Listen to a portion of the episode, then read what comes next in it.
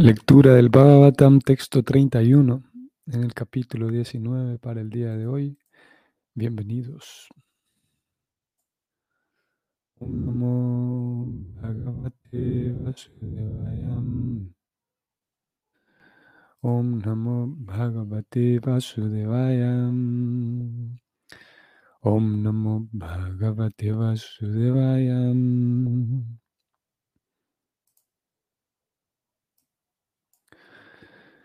Prashantam Asinam Akuntam Edasam Munim Ripo Bhagavato Vyupetyam Pranamyam Murdha Hita Kritanyalai Natva Gira Sunritayam Vaprichat La traducción de este verso es la siguiente. Desde su asiento, el sabio Sri Sukadeva Goswami se veía muy apacible, inteligente y dispuesto a responder cualquier pregunta sin vacilar. El gran devoto Maharaj Pariksit se acercó a él, le ofreció sus respetos postrándose ante él y le hizo preguntas de un modo cortés, con palabras gratas y las manos juntas. Vamos a ver el comentario de Prabhupada. Antes podemos mencionar que, que entonces aquí estamos viendo ya por fin el, encuentro como tal de estos dos personajes, Shukadeva Goswami, que está listo para responder de quien hemos venido escuchando estos días, y Parixit, que se ha hablado de él desde, vamos a ver, desde el capítulo, eh, vamos a ver, 8, ahí se habló un poco de Parixit, cómo él fue salvado en el vientre de su mamá. Y más hacia adelante, del capítulo, vamos a ver, 16, 17 y 18, se viene hablando de Parixit. Y ahora por fin se da este encuentro. Por fin comienza este encuentro de ellos dos. Y Parixi se va a disponer a, hacerle preguntas. Y hoy justamente que es el inicio de, este encuentro, también es el saludos Adelaida. Buen, buen inicio del mes de octubre. es verdad, hoy es, vamos a ver, fecha primero de octubre, así es. Así que iniciamos el mes y iniciamos también la, la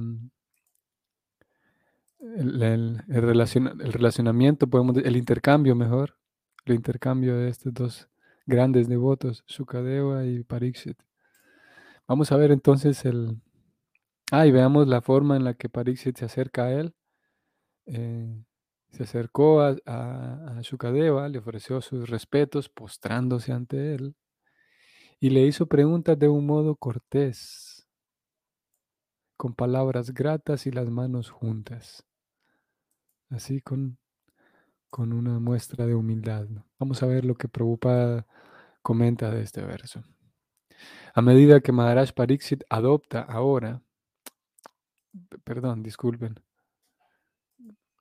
la medida que Maharaj Pariksit adopta ahora y que consiste en hacerle preguntas a un gran maestro, es muy indicada según lo señalan los mandatos de las escrituras.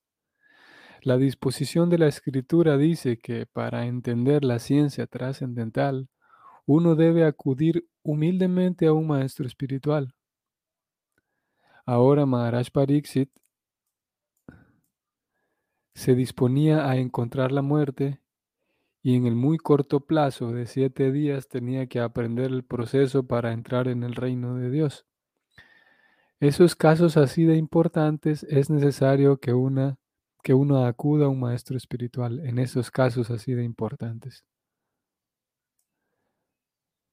A menos que se necesite resolver los problemas de la vida, no hay por qué acudir a un maestro espiritual. Aquel que no sabe cómo hacerle preguntas al maestro espiritual no tiene ninguna necesidad de ir a verlo. y las cualidades del maestro espiritual se encuentran manifestadas perfectamente en la persona de Shukadeva Goswami.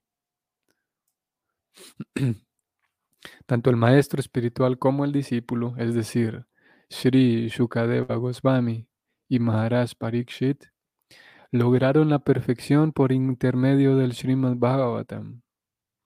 Shukadeva Goswami aprendió el Srimad Bhagavatam con su padre, Vyasadeva, pero no tuvo la oportunidad de recitarlo. Él recitó el Srimad Bhagavatam ante Maharaj Pariksit y respondió las preguntas de éste sin vacilar, y de ese modo tanto el maestro como el discípulo lograron la salvación. fin del significado, fin del comentario de Prabhupada. Vamos a volver aquí al texto. Saludos Liliana Urbina también, eh, bienvenida. Y reverencias y agradecimiento para Udira. Saludos y un lindo sábado para todos al empezar el hermoso mes de octubre. Gracias Liliana, también un bonito sábado para usted.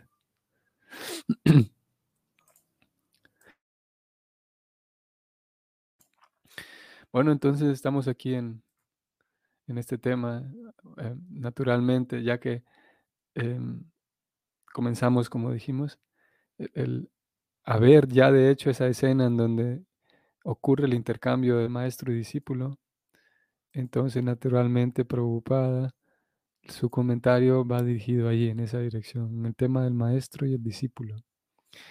Y escribió un par de cosas aquí muy, muy interesantes. Voy a intentar resaltarlas y comentar algo. Esto Prabhupada escribe que uno debe acudir a un maestro espiritual humildemente, es algo que ya sabemos. Para entender la ciencia trascendental uno tiene que acudir humildemente a un maestro espiritual. Es algo que, como dije, ya todos sabemos, a estas alturas del finalizando el primer canto del Bhavatam es algo que, un tema nada nuevo. Saludos Wendy, Bhaktin Wendy. Hare Krishna, bienvenida. Estoy seguro que es la primera vez que veo su nombre en el chat. Así que bienvenida, Hare Krishna. Bueno, entonces, y, esto, vamos a detenernos aquí un momentito. Eh, sabemos que aquí preocupada está em, hablándonos nuevamente de la humildad necesaria para entender la ciencia trascendental, la humildad que hay que tener con el maestro, hacia con él. Y hay algunas cosas aquí en torno a ello que vale la pena mencionar. Una, número uno, que si bien es verdad el discípulo, voy a volver al texto, si bien es verdad el discípulo tiene que acudir humildemente al maestro espiritual, no querría decir de que la humildad del discípulo se va a expresar únicamente frente al maestro. En realidad, el, se, la persona, el estudiante, va cultivando humildad a lo largo de su vida, a lo largo de su aprendizaje espiritual. No quiere decir de que yo voy a necesitar humildad solamente cuando voy a ver al maestro espiritual. Ese es el punto. Em, necesitaremos humildad con el maestro espiritual y con todos, ¿no? Tener una, obviamente tendríamos que hacer la pregunta de qué significa humildad. Eh, tendríamos que determinar descubrir si estamos comprendiendo el concepto de humildad igual que el, concepto de humildad que, maneja el Bhagavatam. No querría decir de que tenemos que andar frente a todo el mundo eh, cabizbajos y, dispuesto a, a, aceptar cualquier tontería que cualquier persona nos diga, en nombre de que tengo que ser humilde con todos. principalmente la humildad con el maestro espiritual y con los Vaishnavas. Y tener una, no querría decir que, que, tengo o puedo volverme un, así, un, un, ¿cómo se llama? Un cruel y un eh, em, altanero, así orgulloso con otras personas, sino siempre la cordialidad, siempre vivir con cordialidad y, y, la humildad será necesaria en todos, e, en todo momento. La humildad me indica que hay ocasiones en donde en, ciertos círculos, en estos círculos, entonces yo soy el mayor, yo tengo la responsabilidad, tengo, tengo el liderazgo, por ejemplo, y con humildad debo ejecutar esa acción, debo comportarme a la altura de la situación Y si la situación me pide que actúe como el mayor del grupo, en, honor a la humildad, tengo que actuar como el mayor del grupo. La humildad no significa que, que yo voy al final de todos siempre. Incluso en aquellas ocasiones cuando tengo que actuar como el mayor del grupo, aún así, usando la humildad o, viviendo a través de una vida eh, humilde, actúo, eh, actúo como, como, como líder del grupo, actúo como el mayor del grupo, pero al mismo tiempo sabiendo muy bien que estoy haciendo un servicio para todos ellos, que es para facilitarles, para aportarles algo a la vida de estas personas. Incluso en aquellas ocasiones cuando, como digo, tengo que actuar porque la vida y las circunstancias me piden que actúe como el mayor de este grupo, como el líder, digamos, como el director. Pero si hay humildad, entonces se, se ejecutará la tarea sin, sin ese sentido de, o sin el deseo de aplastar, sin sino más bien con el deseo de, servir, servir humildemente a los demás. Y por otro lado, el, el, ¿cómo puedo decirlo? El, la disposición que al momento de, a ver, si, el estudiante siempre sirve al maestro espiritual con humildad, parte del servicio que el estudiante tiene a su maestro es ayudar a otros estudiantes como él o como ella. Y esa es otra forma, o es una forma también de ayudar, de, servir humildemente al maestro espiritual. Ya que el maestro espiritual, eh, como lo hemos sabido, tiene Em, es bondadoso, lo, leímos hace unos días atrás, la naturaleza de las grandes almas. Entonces, parte del servir humildemente al maestro espiritual también eh, significa eh, aportar, ayudar a otros estudiantes como yo que posiblemente también necesiten ayuda. Y si yo, si hay algo que yo lo aprendí, la humildad me indica que tengo que enseñarlo. Una falsa humildad sería de que tengo tantos meses aprendiendo esto, tengo años aprendiendo esto, pero sigo siendo un inútil. No, yo, yo eternamente soy un inútil y no sé hacer nada. Eso sería una, falta, eh, una, una comprensión distorsionada de la humildad, digamos. De que yo e, eternamente soy un inútil, eternamente no puedo enseñarle nada a nadie, no puedo compartirle nada a nadie de lo que he aprendido porque no he aprendido nada, a pesar de que llevo meses y llevo años en esto y si no he aprendido nada, entonces estoy teniendo un problema, ¿no? Porque el maestro espiritual y los grandes maestros se esfuerzan porque aprendamos, dejan tras de sí la cantidad tan grande de libros, por ejemplo, como el que estamos leyendo, y decir que después de meses y años no ha aprendido nada es una, eh, una negligencia. ¿no? Por lo tanto, sí, si no estamos aprendiendo es porque algo malo estamos haciendo, se trata de aprender.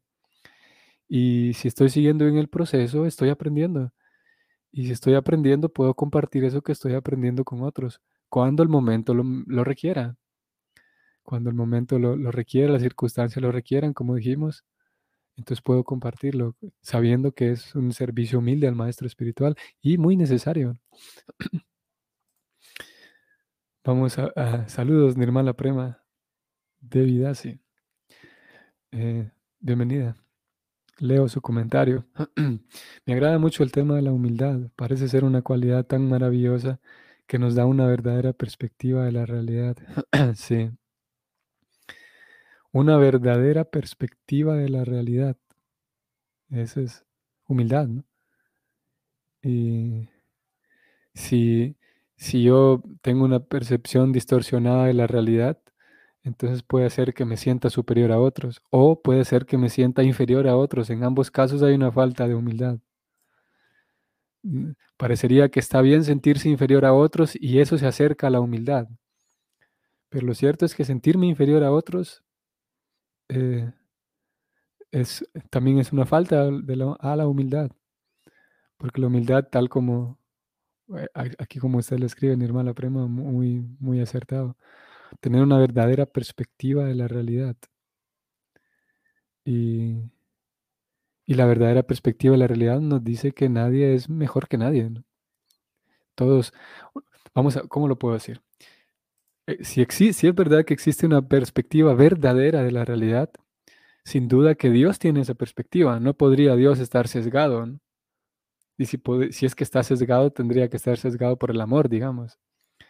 Pero Dios no podría tener una percepción subjetiva o, sesgada, digamos, mejor, o distorsionada de la realidad. Y ante los ojos de Dios, como comúnmente se dice, todos somos sus hijos, todos somos iguales. Entonces, creerme yo que, que soy más importante que alguien es una falta de humildad y lo mismo al contrario, creerme yo que soy menos importante que alguien. Y hablando en cuanto a habilidades, y como decíamos hace rato, en cuanto a conocimiento, si hay algo que yo conozco, la realidad es que yo conozco de ese tema y no puedo no, no podría negar esa realidad que conozco ese tema. Por lo tanto, compartirlo es, es, es necesario. Y si no lo comparto, eh, em, podría ser que tendríamos que re- re- replantearnos una buena, un buen momento de introspección y, y- y, mm, determinar nuestro comportamiento en, en humildad y- y- o en falta de humildad. Sigo leyendo de Nirmala Prema. Me parecería que si el orgullo no nos permitiera ver la realidad, me pareciera que si el orgullo no nos permitiera ver la realidad, sin embargo la humildad, entre paréntesis, llevada con inteligencia y sinceridad, nos permite ver lo que es real, digamos, tal como son las cosas. Sí, sí. Vamos a detenernos aquí un momento porque eso que usted menciona me hace recordar y es eh, prácticamente lo mismo que Krishna dice aquí en la Gita, solo que con otras palabras, un verso famoso del capítulo 5, porque vamos a ver, aquí Nirmala Prema usted dice que ve la, eh, la, la humildad nos permite ver las cosas reales. Cuando hay humildad con sinceridad y con inteligencia. Y vamos a ver lo que dice aquí Krishna, como digo, un verso bastante citado y conocido, 5.18.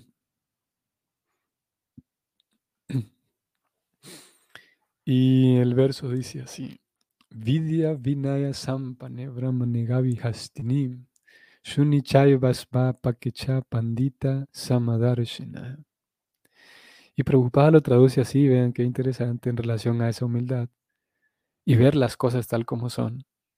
La relación entre ver y ser humilde, dice Prabhupada, o más bien dice Krishna. Los sabios humildes, en virtud del conocimiento verdadero, ven con la misma visión a un manso y erudito brahmana, o sea, un, un sacerdote, sí, muy, muy ejemplar. Y ven con la misma visión también a una vaca, a un elefante, a un perro, a un come perros, o sea, un paria. Eh, como dice usted, Natalie, eh, Natalie, Nirmala Prema, eh, que teniendo humildad uno puede ver las cosas reales, uno puede tener una perspe- perspectiva real. Y eh, como digo, es tal cual lo que dice Krishna, que debido a que esos sabios tienen humildad, entonces ven con verdadera visión. Desde, desde lo más elevado que existe en la sociedad, que es un sacerdote, hasta lo más bajo, un, intocable comedor de perros, eh, para alguien que ve con verdadera visión, todos son iguales, porque la verdadera perspectiva de la vida es que todos somos almas espirituales. Aquella verdad que tanto tiempo, con tanta frecuencia repetimos, ¿no? Como, como, sí, como algo más mecánico, todos somos iguales o todos somos almas espirituales. Y como hemos dicho, para, para aterrizarlo más a nosotros, a nuestra realidad, es que esas verdades de que somos el alma, de que no somos el cuerpo, esa verdad de que todos somos iguales, esa verdad de que todos somos hermanos, esa verdad de que, de que ante los ojos de Dios todos somos sus hijos, todas esas verdades que lo son, pero que de momento a, a nosotros, para nosotros son solamente teóricas. El bhakti, lo genial del bhakti es que propone que uno siga el proceso con humildad, uno intente estudiar, uno intente comprender a Krishna, uno intente servir a los demás, uno intente llevar una vida limpia, una vida, purificar su propia vida, purificar mis palabras, la forma en la que convivo, llevar una vida pura. Si uno se esfuerza en eso, en servir a Krishna, aquellas verdades que de momento para nosotros son solamente teoría, genialmente llega un momento en el que se van volviendo cada vez más claras y más fáciles de entender para nosotros porque se revelan en el corazón. Es un asunto interno, es una experiencia espiritual. Que aquello que solamente lo vemos en los libros expresado como teoría de que todos somos el alma, no somos el cuerpo. Llega un genial día, un día común y corriente, entre comillas, y resulta que sí, me doy cuenta de que todos somos iguales. Es como que se activara un cable dentro del corazón y que de ahí en adelante, por fin, aquello que solo era teoría, puedo vivirlo. Y es difícil explicarlo porque, como Prabhupada dice, la prueba es destapar la miel y el, tarro y probarlo. Y por mucho que intentemos describirlo con palabras, e, es, es un tanto difícil, lo mejor es probarlo. Entonces, esa experiencia espiritual a lo que en el lenguaje de los devotos llamamos una realización, de que llega un día en el que aquello que tantas veces he escuchado como teoría, eh, eh, sucede que se conectó algo interno dentro y sí, es verdad, todos somos iguales, hasta que llega el punto en que esas realizaciones o esos eh, descubrimientos internos, no son descubrimientos, sino revelaciones más bien, llega un punto en el que me doy cuenta de que eso que tanto leemos de que soy un alma espiritual, llegaremos a vivirlo así como tal, a, darme cuenta con no solamente repetirlo de memoria, sino a vivirlo como tal. Y entonces, em, todo eso lo digo porque con esto de la, de la, de cómo esos sabios que son humildes, que tienen verdadero conocimiento, llegan al punto de darse cuenta, no, de tener la misma perspectiva de la vida que Dios tiene. La perspectiva de Dios es que todos somos iguales desde un super brahmana estricto, regulado, erudito, hasta alguien que no tiene ni la menor idea de cómo leer un mantra, no tiene ni la menor idea de cómo limpiarse, de darse un baño, que es un...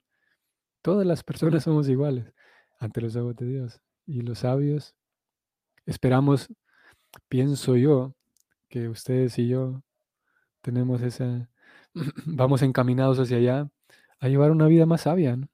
Tal vez no seamos sabios así de, como un sabio de Hollywood o un sabio así de caricatura, que barba y, un renunciante. Pero en general aspiramos a tener una vida sabia, a vivir con sabiduría, a vivir con, y vivir con sabiduría. Entonces significa vivir con la perspectiva de Dios, como Dios ve a sus hijos, como nosotros vemos también a los demás seres vivos. Volvamos al texto entonces. Era Vamos a ver. 19. Mm, ah, porque había algo más en este significado que, que, que Prabhupada dijo, que me pareció muy relevante.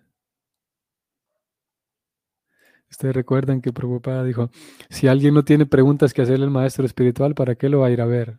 Vamos a ver, aquí hablo de la humildad, de allá venimos ahora. Aquí está. Aquel que no sabe cómo hacerle preguntas al maestro espiritual no tiene ninguna necesidad de ir a verlo. es interesante. Y voy a ir un poquito más arriba, en donde Prabhupada dice que a menos que se necesite resolver los problemas de la vida, no hay por qué acudir a un maestro espiritual. Esto está súper eh, revelador, al menos para mí lo es, a menos que se necesite resolver los problemas de la vida, no hay por qué acudir a un maestro espiritual. Me hace recordar una historia. En realidad creo que es más bien como simplemente una fábula, no, sé si fue algo, si fue algo, ah, un hecho que ocurrió. La cosa está que había un maestro espiritual y un renunciante, Entonces recibía muchos discípulos y eventualmente vinieron dos muchachos que querían ser sus discípulos. Entonces, uno de ellos dijo, estimado maestro, nosotros queremos ser sus discípulos porque sentimos inspiración con usted y tal. Entonces dijo, ok, está bien. Y el maestro pidió que cuenten un poquito de su vida, que, me hablen quiénes son ustedes. Entonces el primero dijo, mire, la verdad es que yo, yo canto todo Hare Krishna todo el tiempo, todo el tiempo estoy cantando Hare Krishna, me encanta leer, eh, siempre estoy pensando en Krishna, todo lo que hago trato o lo hago más bien como un servicio a Krishna y contó todo lo que hacía. El maestro escuchó y luego le pidió al segundo que hable y el segundo dijo, mire, la verdad es que yo soy al contrario que él. A mí hay días que no quiero ni saber nada de cantar Hare Krishna, ni, de repente por ahí canto un poco, pero honestamente hay días que no. Y leer sí me gusta, pero a veces me aburro y de repente leo y de repente no. Algunas clases las escucho, gran parte del tiempo estoy desmotivado. Entonces el maestro espiritual dijo, bueno, principalmente le dijo al segundo, entonces voy a ser maestro espiritual, pero suyo nada más, al segundo, a quien dijo que no, que no le iba muy bien. y ellos preguntaron por qué. Principalmente el primer chico a quien le iba bien preguntó por qué. Y el maestro dijo, es que él necesita un maestro espiritual. Si usted está haciendo ya todo bien y perfecto, ¿para qué necesita un maestro espiritual? El maestro espiritual está para ayudar a alguien que tenga problemas. Y es justamente lo que Prabhupada escribe aquí. Leo nuevamente. A menos que se necesite resolver los problemas de la vida, no hay por qué acudir a un maestro espiritual. Y es por esa razón, lo hemos dicho o lo he mencionado algunas veces, que en el sistema, nuestro sistema de, de, Bhakti, al menos en la escuela de Prabhupada, no existe eso de iniciar a un niño desde que nace, por ejemplo, cosa que en algunos lugares em, sé que no todas las esferas católicas sucede, pero en algunos lugares se puede bautizar a un niño desde que nació, a cierta edad temprana. Pero aquí el asunto es que la persona para iniciarse tiene que llegar al punto de entender ella como ser humano adulto, tiene que llegar a entender de que eh, necesito ayuda en la vida, necesito ayuda por esto y esto, como preocupada dice aquí. Eh, a menos que uno necesite resolver problemas. En realidad es para eso la ayuda del maestro espiritual, para resolver problemas. Obviamente, llegando a la compañía con el maestro espiritual, nos damos cuenta, tal vez algunos ya lo sabíamos, de que esos problemas que el maestro espiritual nos va a ayudar a resolver no son problemas económicos, aunque también puede darse el caso de que él, podamos tener una buena conversación con él y me dé una orientación en cuanto a temas económicos.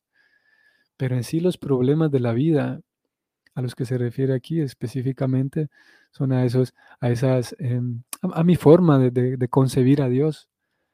Cuando incluso sucede que muchos, no sé si decir muchos, pero algunos de nosotros nos iniciamos, digamos, y conforme va pasando el tiempo nos, damos, nos vamos dando cuenta de que la vida tiene más problemas y tiene problemas.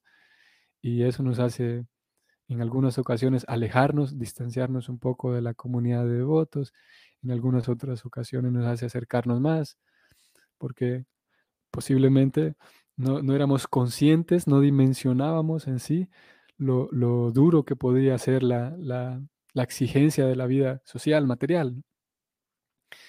Y lo, duro que podría ser como cuidar mis propios valores como persona, cuidar mi, propia persona, los, los, valores que aprendí de niño la vida misma, hoy por hoy es bastante salvaje, digamos, en algunos casos, y prácticamente la persona tiene que poner a un lado sus valores para sobrevivir, ¿no? Para tener un trabajo, para, para otras cosas. Entonces, en algunas ocasiones sucede que después incluso de iniciarse, la persona se da cuenta de que sí, que necesita ayuda para resolver esos problemas de la vida.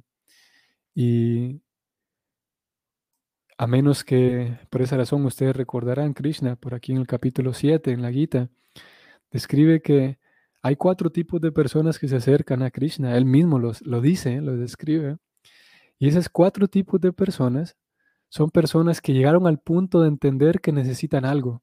No es posible, como Prabhupada dice aquí. O sea, no es posible que uno esté cómodo y que necesite ayuda. O sea, uno necesitará ayuda cuando se dé cuenta que necesita ayuda y va a buscar esa ayuda cuando, cuando, cuando perciba que la necesita, pero si alguien está cómodo, tranquilo, con todas sus comodidades, no va a necesitar ayuda.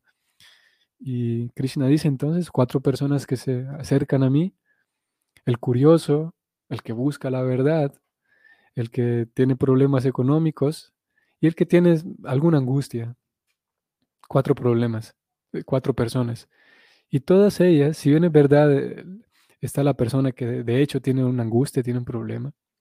está la persona que necesita eh, dinero. Ellos dos son aparentemente los más necesitados y de hecho lo son los más necesitados. Pero los otros dos, los que tienen curiosidad y los que buscan la verdad, aún así eh, se llegaron al punto de darse cuenta de que necesitan algo, necesitan, eh, al menos en este caso estos últimos dos, necesitan conocimiento.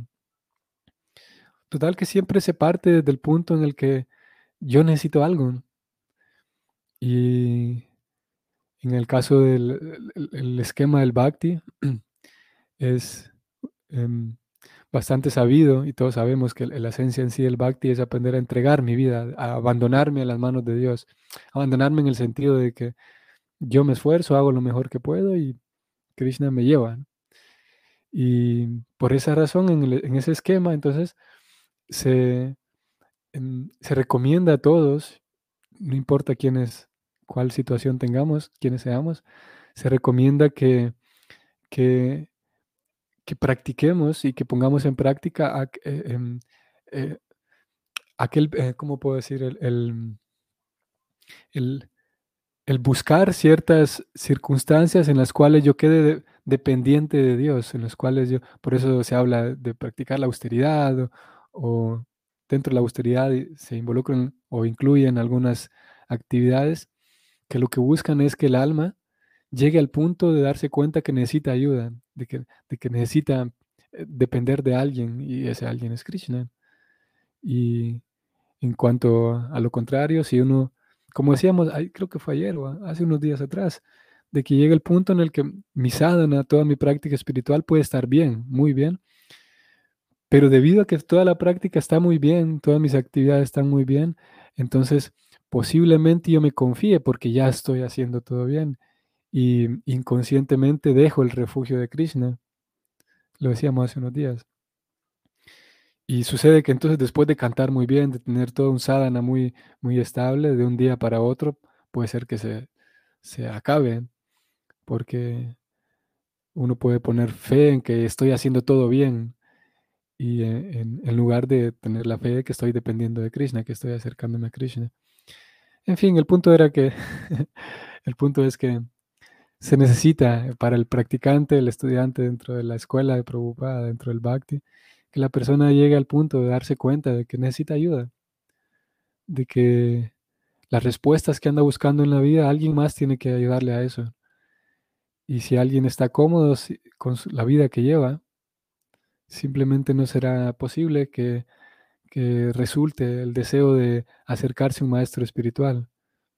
O bueno, acercarse tal vez por, curiosidad o algo así, pero, pero de saber que, necesita un maestro espiritual, que necesita ayuda, para eso es necesario, como digo, o como aquí Prabhupada lo dice, que la persona esté en problemas o que se dé cuenta, que sepa que hay problemas en la vida, que solito no se puede.